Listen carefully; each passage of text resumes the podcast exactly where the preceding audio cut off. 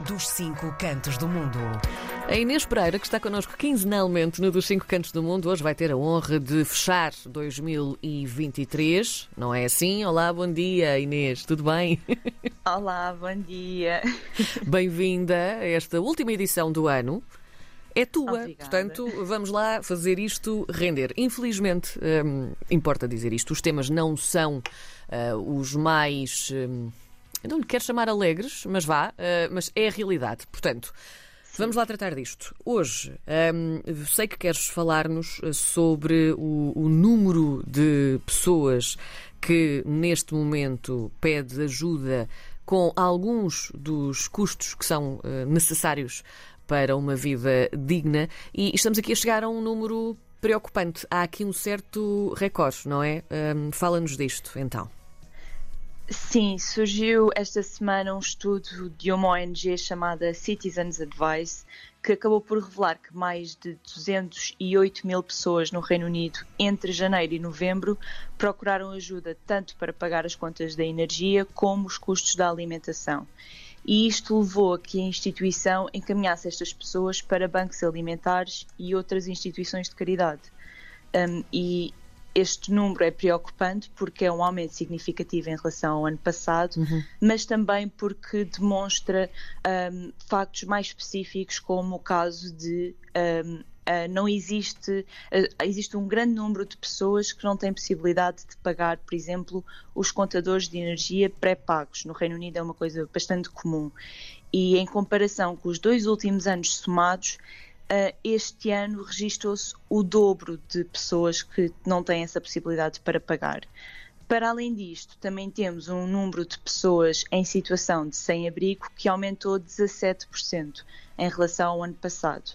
E colocando estes números todos em contexto, é preciso ver que estamos perante um contexto de inflação que se arrasta há pelo menos dois anos e que, apesar de ter existido uma diminuição da inflação este ano, o- as pessoas continuam a, a sentir hum, que é muito difícil pagar contas. A diminuição é, é residual, não é? É- no no fundo, mais. ainda não se nota essa diferença, portanto. Exato. Sim. Uh, e tanto que não se nota que os preços da alimentação este ano, em comparação com setembro de 2021, estão 29% mais altos e os preços da energia estão 66% mais altos, por exemplo. Ou seja, não se sente uh, atualmente um alívio nas carteiras.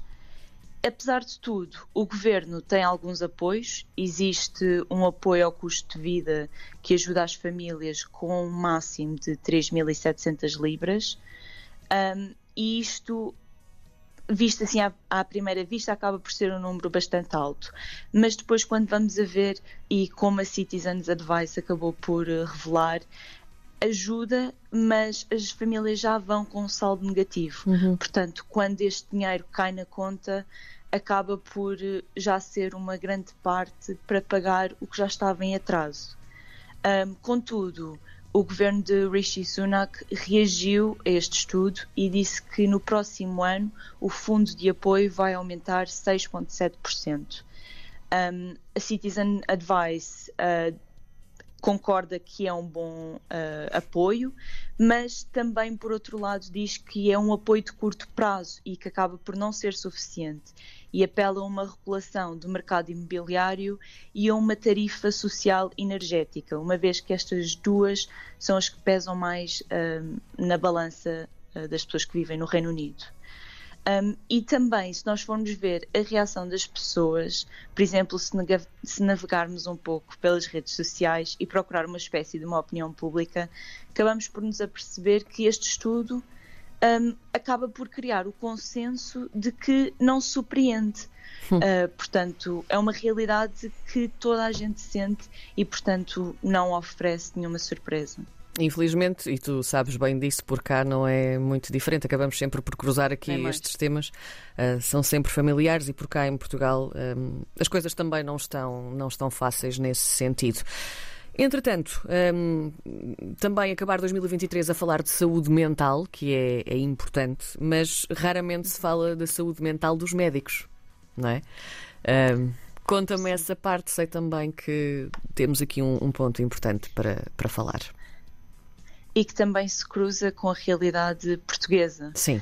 Um, portanto, esta semana tivemos também um estudo em relação um, à saúde psicológica dos médicos e acabámos por descobrir que dois em cada três sofre psicologicamente devido ao estado debilitado que o Serviço Nacional de Saúde no Reino Unido um, está neste momento e ao longo dos últimos anos, mas também uh, pelos danos que a crise do custo de vida está a infligir à saúde dos pacientes.